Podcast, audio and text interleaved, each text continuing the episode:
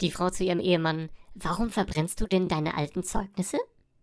Eine reine Vorsichtsmaßnahme. Unser Sohn lernt ja gerade lesen.